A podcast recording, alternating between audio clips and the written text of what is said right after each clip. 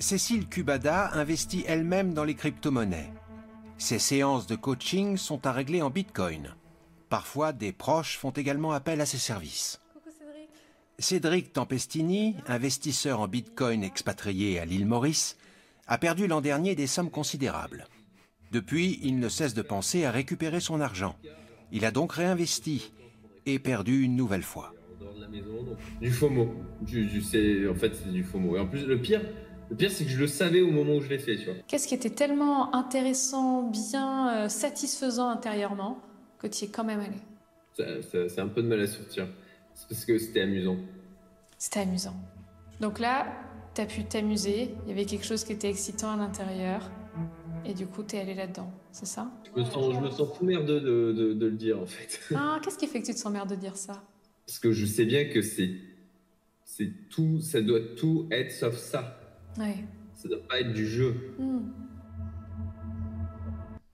Bon voilà, les quelques secondes euh, du coup, euh, je sais pas, il doit y avoir une minute, un truc comme ça, euh, qui ressortent de plus d'une heure de film avec les équipes d'Arte. Euh, L'objectif de la vidéo, eh bien, c'est de rétablir la réalité de ce que j'avais pu euh, souhaiter transmettre euh, à, à travers mon intervention, euh, qui a été complètement dénaturé, réagencé, déformé, euh, réexploité. Je ne parlais même pas de crypto, en fait, dans les, propos que je tiens là. Effectivement, euh, j'ai eu une prise de position qui était en mode FOMO. C'était tout l'objet aussi de ce partage, c'était d'apporter de la valeur, d'apporter du réel, de la vie de spéculateurs, d'investisseurs. Mais ce n'était en aucun cas donc à propos de crypto. D'ailleurs, là, ils disent que les prestations de ceci sont à régler euh, en- uniquement en, Bitcoin. Ce n'est pas vrai. Euh, je tiens à le dire euh, tout de suite. Euh, pour ma part, je la paye en, euros. Et oui, ce bon vieil euro. Donc, ce qui ressort, en tout cas de, de- ce que l'on a pu me faire remonter, voilà. Ce n'est pas mon interprétation, c'est ce qu'on a pu me faire remonter parce que j'ai pas mal de personnes qui m'ont contacté suite au visionnage de ce documentaire en, mode mais, qu'est-ce que c'est que ça quoi? En mode what the fuck? Ok? Euh, Ce qui ressort, c'est l'impression d'un joueur compulsif, dépressif, qui a perdu beaucoup d'argent dans donc, les cryptos et qui euh, bah, continue à jouer parce qu'il est complètement accro. Euh, donc comme je disais, ça a été complètement déformé. Vous avez d'ailleurs, hein, on va y revenir, mais vous pouvez constater que entre ce qui peut être le, son et l'image d'ailleurs qui, a, qui est mise à l'écran, on a un décalage en fait. Euh, Il y a l'image qui a été prise, le son qui a été pris, euh, le tout exploité, le tout réordonné et euh, mis dans un contexte qui n'était absolument pas lié à bah, ce que je partageais. Donc, deux objectifs dans cette vidéo. Déjà, rétablir la réalité, vous donner du contexte, avoir un, quelque sorte un, droit de réponse de mon côté euh, par rapport à, à- bah, cette atteinte. hein. C'est une atteinte à mon image hein, qui a été euh, euh, malheureusement perpétrée par les journalistes de, pour ce documentaire d'Arte sur la crypto. J'estime que c'était des pratiques, voilà, c'est mon point de vue. hein. J'estime que c'était une approche malhonnête. Je vous donnerai mes éléments pour expliquer pourquoi je trouve que c'était une approche malhonnête et j'estime que c'était, j'ai été piégé dans ma bonne volonté et euh, l'envie d'être honnête sur ce qu'est la réalité sur le terrain de la vie de spéculateurs et d'investisseurs. Bon, bah, ça a été euh, complètement euh, euh, réexploité euh, dans un but qui n'était pas euh, celui que, en tout cas, voilà, vous prendrez les éléments. hein. Euh, c'est ce que je vais vous montrer, des, éléments concrets. Euh, vous jugerez euh, effectivement du niveau de naïveté dont j'ai fait preuve, parce que certainement, enfin c'est sûr, j'ai fait preuve de naïveté. Et je vous donnerai d'ailleurs un autre exemple d'une expérience euh, assez euh, euh, voilà, dérangeante avec un autre journaliste. Et euh, au moment où cette vidéo était tournée euh, pour Arte, je n'avais pas eu cette autre expérience avec, euh, donc euh, c'était Capital en l'occurrence. Euh, Je vais en parler un peu plus loin dans la vidéo. Euh, là, le- c'était le 17 février, au moment où ça a été euh, filmé. Et donc, un des deuxièmes, deux objectifs de cette vidéo, c'est aussi de vous mettre en garde contre ces pratiques journalistiques pour euh, ceux qui pourraient être contactés par des journalistes pour euh, eh bien, intervenir sur une thématique, quelle qu'elle soit hein, d'ailleurs, et aussi pour vous faire prendre du recul sur la manière dont on peut être vraiment orienté euh, et, quand c'est sorti dans le contexte, hein, euh, vraiment orienté en fait les propos d'une personne, à quel point ça peut être dénaturé par du montage, par l'utilisation, euh, la décorrélation entre l'image et le son, et puis la petite musique d'ambiance derrière hein, qui permet de dramatiser le tout, et plus les propos qui sont mis avant et après qui vont vraiment totalement transformer ce qui a pu être dit. Donc je vais vous donner du contexte. Hein. L'objectif c'était de euh, filmer une séance de coaching. C'est euh, mon ami euh, Cécile Koubada qui m'accompagne depuis maintenant plus de deux ans, deux ans et demi, et qui est membre aussi de ma communauté privée, que j'ai fait intervenir sur ma chaîne, qui est intervenu aussi sur la chaîne notamment de Alexandre Binal de CoinTips, et puis, puis d'autres personnes, et qui s'est spécialisé dans l'accompagnement et le coaching des entrepreneurs d'assez haut niveau, puisqu'elle accompagne des, des gens du S&P 500, et aussi des, investisseurs, des spéculateurs, notamment dans le monde de la crypto. Et donc l'objectif de ces séances, c'est de revenir sur certaines prises de décision parce que oui, oui, je suis soumis à des émotions et parfois je prends des décisions qui ne sont pas pragmatiques et l'objectif est de travailler sur ça en permanence pour m'améliorer. Et donc je suis revenu sur une de ces décisions dans le cadre de cette euh, intervention, dans, le cadre de ce coaching, qui était un réel, du coup un coaching absolument réel que j'ai joué j'ai fait en toute honnêteté, de manière à, vraiment transmettre un maximum de réalisme sur, euh, sur mon quotidien. Euh, voilà, le, le, alors le titre à, l'origine, pourquoi j'ai accepté aussi euh, cette intervention, pourquoi j'ai accepté d'être filmé ben Déjà, c'était Arte. Arte qui a déjà réalisé donc eux, ils sont venus vers Cécile en disant, bah voilà, on veut, on fait un documentaire, un nouveau documentaire autour de la crypto. Et on veut parler aussi ben, de l'aspect euh, gestion psychologique, émotionnelle, des gens qui peuvent investir dans ce monde-là. Et, le titre qui nous avait été euh, présenté, c'était Future of Money. Voilà, assez différent, je vous laisse juger, du titre final qui était Les dangers des crypto-monnaies. Et pour vous prouver, hein, moi, ce qui m'avait été transmis, en fait, le document qui m'avait été euh, demandé d'être signé de droit à l'image, voilà, on voit The Future of Money. Alors bien sûr, ils sont pas, voilà, on sent que c'est préparé, on sent qu'il y a de l'expérience derrière, chose qui n'était pas mon cas, hein, je, le dis. Euh, le titre provisoire, The Future of Money, ce qui a été pas mal changé et ce qui change aussi l'orientation hein, euh, du, contenu du documentaire.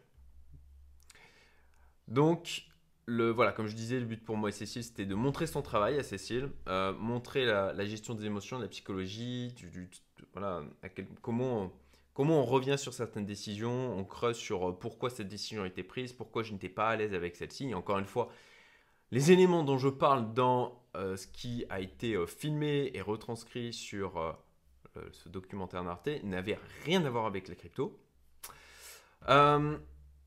total, voilà, totale transparence et franchise de mon côté. Je me suis livré comme je me livre d'une manière habituelle avec Cécile lors des périodes de, lors de eh bien, ces séances de coaching, d'accompagnement. Euh, comme je disais, voilà, j'ai accepté parce que ben, c'était Arte, on n'était pas sur du TF1, du France 2. Euh, et ils avaient fait d'autres reportages que j'avais trouvé de qualité sur le monde de la crypto, sur le Bitcoin, avec notamment le mystère Satoshi, les origines du Bitcoin. Il y avait aussi le, reportage qui était un, cran moins bon, je trouvais, que le mystère de Satoshi, mais qui restait bon avec... Euh, en tout cas, on avait l'impression qu'il y avait une envie de de, retranscrire quelque chose d'honnête, d'aussi fidèle que possible. Et je me suis, j'ai tablé là-dessus avec, euh, je me suis dit, ok, les équipes vont avoir la même envie d'aller, euh, de, retranscrire, de faire de la qualité telle que ça avait pu être fait auparavant. Bien sûr, bah, c'était aussi de, l'occasion de me créer de la visibilité, hein, parce que je développe mon audience. Hein, c'est un truc que j'ai compris il y a quelques années. De, se créer comme ça de l'audience, c'est un, vrai, un, vrai capital. Ça, ça, ça donne du pouvoir, ça donne du pouvoir d'impact et ça me permet de créer de la visibilité, notamment sur mon business principal aujourd'hui, qui est ma communauté privée Yomento. Et euh, ben, autre chose que j'ai développé, euh, donc eh bien l'événement post-Exit Wealth qui aura lieu euh, fin septembre. Et d'apporter aussi un retour d'expérience. Voilà. toujours la, volonté de quand même apporter de la valeur et puis d'aider les personnes euh, de démystifier aussi ce, cette activité-là, de ne pas croire que bah, c'est tout beau tout rose. Donc moi, c'est ce que je fais sur ma chaîne. Hein. Je parle de mes gains, je parle aussi de mes pertes, parce que bien sûr, dans la vie d'investisseur, quel que soit le niveau de l'investisseur, il y a des moments où il perd. Ça fait, c'est un élément qui est indice. Enfin, on, ne peut pas éviter d'avoir des pertes. Voilà. Euh, en étant spéculateur, investisseur, forcément on en a. Voilà, c'est quelque chose qui est absolument inévitable. Donc voilà, comme je l'évoquais, euh, plus d'une heure a été filmée, juste sur mon intervention. En plus de ça, il y a eu plus avec euh, Cécile de son côté. On a bien sûr, alors suite à l'enregistrement, Cécile avait demandé bah, l'enregistrement, hein, la totalité, pour bah, qu'on puisse nous éventuellement l'utiliser, voilà, ou, juste avoir une archive de la chose.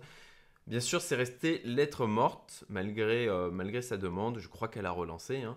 Euh, j'ai jamais eu de réponse. Et euh, bon, bah, vu le résultat, elle aussi, elle n'est pas spécialement contente du résultat, puisque ça l'a fait passer pour quelqu'un qui accompagne les traumatisés de la spéculation, du gambling, en l'occurrence, puisqu'on fait passer ses clients pour des personnes qui sont addictes au jeu.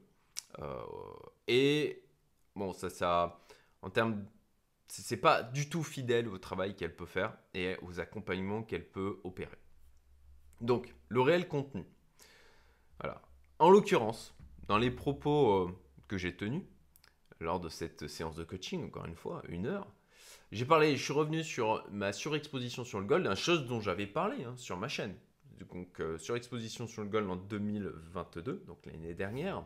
Et puis surtout une prise de position sur Microsoft qui avait été gagnante d'ailleurs. C'est ça le pire, hein. c'est qu'ils exploitent mes propos sur une prise de position où j'avais fait dans les 20 ou 25%. Quoi. Donc, euh, je parlais en absolument pas de crypto. Alors, de la même manière, ils disent que j'ai perdu des sommes considérables en crypto en 2022. Alors, de la même manière, j'ai documenté sur ma chaîne. Effectivement, j'ai documenté toute ma phase d'enrichissement sur 2000-2021 dans les cryptos a été euh, life changer pour ma part. Et j'ai aussi documenté, eh bien j'étais resté positionné hein, euh, d'une manière beaucoup plus. Bah, j'ai pris de l'argent, je l'ai euh, redispatché ailleurs au niveau patrimonial, mais je suis resté exposé aussi sur l'environnement crypto. Et oui, je, n'ai pas échappé à des pertes en 2022, et ça aussi, je l'avais documenté. Donc effectivement, pour les journalistes, c'est des sommes dites considérable. Dans mon univers, quelques centaines de cas, oui, c'est important, oui, ça représente beaucoup pour euh, le, gérer la personne moyenne, euh, mais c'est pas euh, dans le monde de la crypto, ça n'a rien de délirant quoi. Il y a des gens qui, notamment bah, le, truc que j'ai évoqué, hein, le hack de Atomic Wallet, il y a de ça un peu plus de deux mois, et sur lequel je vais revenir par rapport à l'expérience discutable aussi avec Capital. Et encore une fois, je trouve des pratiques journalistiques qui sont douteuses. Euh, et vous jugerez, hein, je vous expliquerai ce qui s'est passé. Petite interruption dans la vidéo, je vous invite à vous inscrire sur ma chaîne YouTube. Je vais partager prochainement une vidéo où je donnerai la répartition de mon patrimoine actuel. J'ai déjà fait une vidéo de ce type l'année dernière. C'est assez rare comme type de partage sur YouTube. Et je vous invite aussi à vous inscrire à ma liste email privée. Vous avez le lien en description. C'est totalement gratuit où je partage du contenu exclusif et aussi les opportunités, des opportunités d'investissement sur lesquelles je peux me positionner et que je peux parfois, dont je peux parfois vous faire profiter. Donc sur ce hack de Atomic Wallet, euh, bon, ben, il y en a certains qui ont perdu euh, plusieurs millions. Euh, donc oui, voilà, c'est le monde de la crypto effectivement. Euh, de très gros gains, et puis ben, forcément, euh, c'est comme sur les marchés, hein. vous avez votre portefeuille qui va augmenter très fortement, et puis derrière, euh, vous avez aussi des fluctuations qui sont considérées en termes de valeur pure comme monumentales pour la plupart des gens. Quand vous avez des journalistes là qui sont, je sais pas combien ils sont payés, les journalistes, peut-être 2000, 3000 balles par mois. Bon, ben, quand on parle de, de sommes de 30K ou de centaines de cas, c'est sûr que de leur point de vue, euh, c'est complètement irréel, c'est complètement fou. Et euh, je peux comprendre, je peux comprendre aussi que euh, eux, ils ont l'impression que c'est du jeu, voilà. mais bah, pour ceux qui me suivent sur ma chaîne et pour d'ailleurs les gens qui me connaissent, qui ont vu ce reportage, ils, savent bien que ça va bien au-delà de ça et que c'est une réelle activité et pas, et pas du, du gambling, quoi. Donc Euh, voilà, prise d'opposition sur Microsoft que j'évoquais donc dans euh, cette euh, séance de coaching et intervention.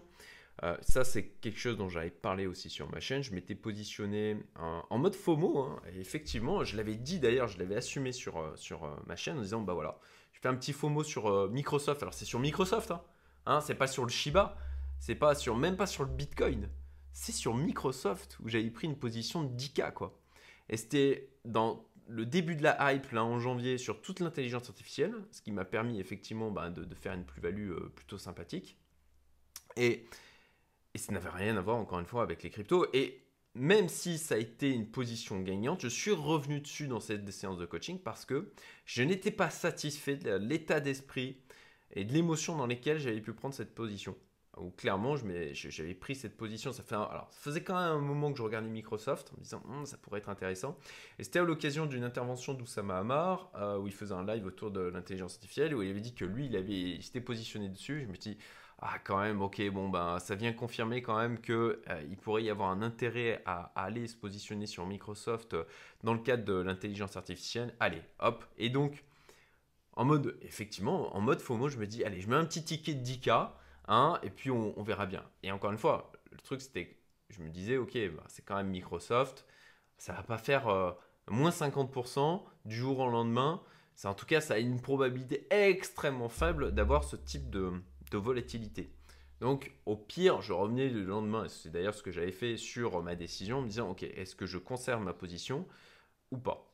Néanmoins, il y avait eu du FOMA. Et il y avait un côté, ce que je dis d'ailleurs euh, où c'était amusant. Et donc, je, suis revenu sur ce sujet avec Cécile en me disant, bah, ok, pourquoi, même si je savais que ce n'était pas une bonne décision, même si je savais que j'étais soumis à des émotions en prenant cette position sur Microsoft, pourquoi je l'ai fait? Parce que c'était fun et parce que j'étais à une période où j'étais repassé en mode euh, travail, travail, travail, activité et où j'avais délaissé la part de la nécessaire part de fun en fait dans ma vie. Voilà. Euh, je, le, temps libre que j'avais, euh, c'était à ben, passer du temps avec mes filles, mais, mais j'avais complètement délaissé la partie qui voulait s'amuser, la partie qui voulait euh, potentiellement faire, faire des jeux de plateau avec ses amis, jouer aux jeux vidéo, aller voir un bon film au cinéma. Et ça, c'est le truc que j'essayais de faire remonter justement, qu'on souhaitait faire remonter à, travers cette séance de coaching, c'est que si vous avez une partie de vous qui a besoin de s'exprimer, vous la refoulez, comme c'était le cas à ce moment-là, et notamment dans cette période de prise de position sur Microsoft. Elle va ressortir, elle va trouver le moyen de se manifester là où vous ne l'attendez pas. Et ça a été le cas, moi, sur cette prise de position sur Microsoft. Je trouvais ça fun. Je me disais, ouais, c'est rigolo. Voilà. Et c'est cette partie-là que j'avais réprimée qui trouvait le moyen de se manifester. ce qui m'a amené à prendre cette position sur Microsoft, malgré le fait que je savais que c'était de l'émotionnel, parce qu'il y avait cette partie-là qui avait besoin de s'amuser. Quoi. Voilà. Et c'était un, voilà, un, réel apprentissage, encore une fois, quelque chose de concret, qui est ressorti de cette séance de, coaching, qui était faite en toute honnêteté, avec vraiment l'envie de, de comme j'ai tendance à le faire sur ma chaîne, de me dévoiler, euh, d'être en, en une approche de transparence et malheureusement qui était euh, totalement dénaturée euh, dans ce qui a été retranscrit et euh, réagencé par donc les équipes du documentaire d'Arte. D'ailleurs, je vais, alors ça c'est le truc qu'on va voir après. Je vais revenir, revenir sur le truc. Je vais le mettre en accéléré. Cécile connaît les différents profils. je ne me mets pas en accéléré parce que je sais qu'il y en a certains qui écoutent mes contenus en accéléré et que du coup ça va faire du, du, ça, va, ça va faire trop vite. Donc je vais rester en vitesse normale pour que ça reste adapté pour ceux qui écoutent en podcast et ceux qui m'écoutent sur la chaîne déjà en x2. Dans bon mais et... Ah, en fait, alors là je suis, je suis, trop loin. On va penser que la valeur. Voilà. parce que vraiment le passage. Bon euh, et mauvais conseiller. Ok, donc ça c'était la fin du truc. Euh, c'est un peu de mal à sortir. Voilà, vous, en fait, le, le son, vraiment. Parce que c'était amusant. Je dis, c'était amusant. Voilà, je, l'explique. La prise d'opposition sur Microsoft était effectivement fun. C'était amusant. Donc là, tu as pu t'amuser. Il y avait quelque chose qui était excitant à l'intérieur. Voilà, et, vous voyez le travail que fait Cécile de revenir sur le sujet, de, de, creuser, d'avoir un pourquoi. de manière à ce que je ramifie et j'évolue en permanence dans ma capacité à gérer mes émotions, à, laisser de la place aux différentes parties qu'il y a en moi, de manière à éviter qu'elles se manifestent là où il faudrait pas qu'elles se manifestent. Et du coup, tu es allé là-dedans, c'est ça? Je me, sens, je me sens tout merdeux de, Et effectivement, je, ouais, je me sentais merdeux rétrospectivement en me rendant compte en fait que d'avoir réprimé cette partie de moi qui avait besoin de s'amuser, eh bien, euh, elle a trouvé le moyen de se manifester de, de cette de manière. dire en fait. Ah, qu'est-ce qui fait que tu te sens merde de dire ça? Parce que je sais bien que c'est. Voilà, et là, et là, en fait, il y a la voix et du coup euh, l'image qui, qui ne correspondent pas en fait. C'est tout, ça doit tout être sauf Ils ça. ont pris deux moments pour euh, bah, renforcer le parti pris et euh, ce qu'ils souhaitaient retranscrire, mais c'est des images qui sont Ouais. complètement, Ça doit j'estime, pas être du jeu. pour ma part, Hmm. manipulées. Et effectivement, ouais, c'est ce que je disais, hein, effectivement, ça ne doit pas être du jeu. Voilà, une prise de position en investissement, en spéculation, ça ne doit pas être en mode euh, gambling, quoi. Euh, si si c'est le cas, il y a une problématique. Et ça, je le savais, et c'est pour ça que je suis revenu sur ce sujet. Donc, les enseignements de tout ça. 1. Toujours enregistrer de son côté. Ça, c'est un truc, euh, c'est bon, maintenant, euh, enseignement, leçon acquise. Demander un droit de regard. Et puis, voilà, les médias de masse. Hein, euh, là, on est sur Arte, quoi. On n'est pas sur, euh, sur d'autres médias qui, j'estime, sont encore en dessous en termes de qualité. De toute façon, d'une manière générale, les, médias de masse, pour ma part, j'en consomme euh, quasiment pas. Voilà. Donc, d'une manière générale, j'espère que ça vous fera comprendre à quel point il faut prendre le contenu de ces médias avec d'énormes pincettes. Voilà. Et donc, la deuxième expérience discutable.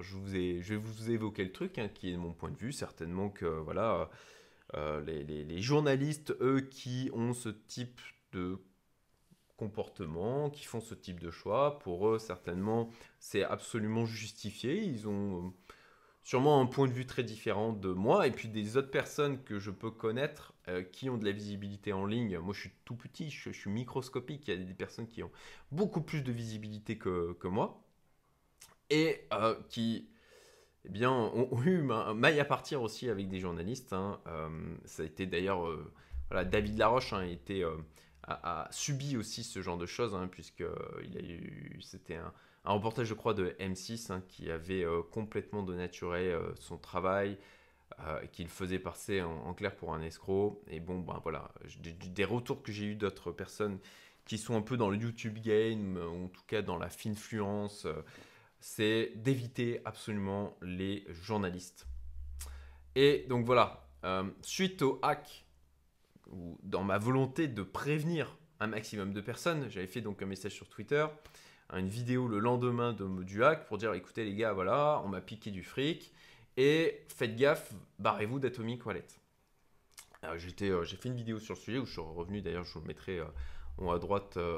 Euh, je mettrai en haut à droite euh, si euh, vous souhaitez, et je vous invite à le faire d'ailleurs, hein, à aller prendre aussi des enseignements sur, sur cette thématique de, de hack de crypto. Et donc, ce journaliste avait décidé de, a pris contact avec moi sur Twitter en me demandant s'il pouvait m'interviewer sur, sur cette histoire du hack. Je lui dis bah oui, pourquoi pas, ma foi. Euh, si, euh, si ça peut apporter de la valeur, encore une fois, éviter à certaines personnes, euh, bah, soit de prendre du recul sur, sur ce qu'ils vivent, ou éviter d'être, d'avoir, de subir ce, type de choses. Mais en tout cas, voilà, moi, moi, la seule erreur que j'ai pu faire avec, j'estime, avec Atomic Wallet, ça a été d'avoir une surexposition sur ce wallet temporaire, ce qui d'ailleurs est évoqué dans, l'article, hein, puisque j'étais en cours de déplacement d'assets de Binance que j'avais mis sur Atomic Wallet en attendant, et avec pour but de les redispatcher. J'ai procrastiné, j'ai payé. Et euh, en fait, ce qu'a fait euh, donc ce euh, journaliste, euh, c'est qu'il m'a demandé les clés de hachage des transactions pour les mettre dans l'article. Je lui ai dit non, moi ça me pose problème parce que si je donne les clés de hachage, c'est très facile de remonter sur mon wallet, mon Atomic Wallet, et à ce moment-là de retracer toutes les transactions qui ont été faites entre ben, ce Atomic Wallet et mes autres wallets. Et bon, ben, j'ai déjà subi un hack, merci bien, j'ai pas envie non plus que tout le monde remonte à aller voir du coup ce que je possède sur d'autres wallets et potentiellement les exploiter ça pour ben, me hacker d'une autre manière. Quoi. Même si là, en l'occurrence, le problème venait vraiment de, Atomic Wallet. et donc, je, je lui dis, mais encore une fois, en voulant être franc, en voulant faire preuve d'honnêteté, je lui dis, ben, je, vous partage mon écran, je vous montre comme ça mon Atomic Wallet, de manière à ce que vous puissiez vérifier que je dis la vérité. Euh, mais je ne veux absolument pas que les transactions soient sur cet article parce que ben voilà, je, tiens, je, veux éviter d'autres problèmes quoi. Donc voilà, il dit ok d'accord, on fait comme ça. Donc je partage du coup mon écran, je monte mon Atomic Wallet. Bon voilà, on fait l'interview, et puis donc je crois que le lendemain ou sur le lendemain, il y a donc, euh, il m'envoie le lien vers l'article, là je découvre avec stupeur qu'en fait il a pris une impression écran de euh, ce que j'étais en train de partager, sans me l'avoir dit, à, mon insu complet, sans m'avoir demandé l'autorisation, et il l'a utilisé pour l'article. Alors là, vous, pouvez vous dire, oh, mais non, mais Cédric, euh, enfin ça va, là c'est flouté. Ouais, mais à la base c'était pas flouté on voyait absolument toutes les transactions, l'aura d'attache très exact et du coup, eh bien, une bonne partie des clés à de hachage, ce qui était amplement suffisant pour faire exactement ce que je ne voulais pas, eh bien, qu'on puisse prendre ces éléments, remonter sur mon Atomic Wallet et ensuite retracer toutes les transactions que j'avais pu faire. Euh, j'ai dû batailler genre 48 euh, heures pour arriver à, ce qu'il accepte de flouter une partie. Alors bon, bien sûr, hein, entre-temps, j'ai pris des précautions, j'ai euh, chose que je n'avais pas envie de faire, mais j'ai recréé de nouveaux wallets, etc., de manière à, déplacer mes fonds, et je les ai déplacés de manière à ce que ça ne soit pas traçable, pour éviter euh, bah, que voilà, il y ait des personnes mal intentionnées qui aillent voir qu'est-ce que je possède et euh, puissent l'exploiter pour ensuite m'attaquer d'une quelconque manière. Mais voilà, vous jugerez hein, de, de la pratique qui, moi, j'ai trouvé était très discutable pour rester dans des euphémismes euh, de, donc, de cette interview euh, pour Capital.